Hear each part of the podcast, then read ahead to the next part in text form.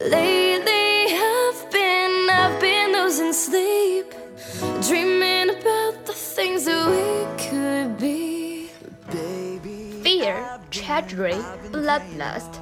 Thousands of years ago, these were the forces that ruled our world. A world where prey were scared of predators, and predators had an uncontrollable biological urge to maim and maul and ah, blood, blood, blood, and death. Back then, the world was divided into vicious predator or meek prey. But over time, we evolved and moved beyond our primitive savage ways.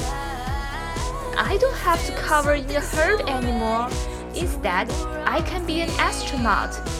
I don't have to be a lonely hunter anymore. Today, I can hunt for tax exemptions. I'm gonna be an actuary. And I can make the world a better place. I am going to be a police officer. Ah bunny cop. That is the most stupidest thing I ever heard. It may seem impossible to small minds. I'm looking at you, Gideon Grey. But just 211 miles away stands the great city of Zootopia, where our ancestors first joined together in peace and declared that anyone can be anything. But I'm not that old, young, but I'm not that bold.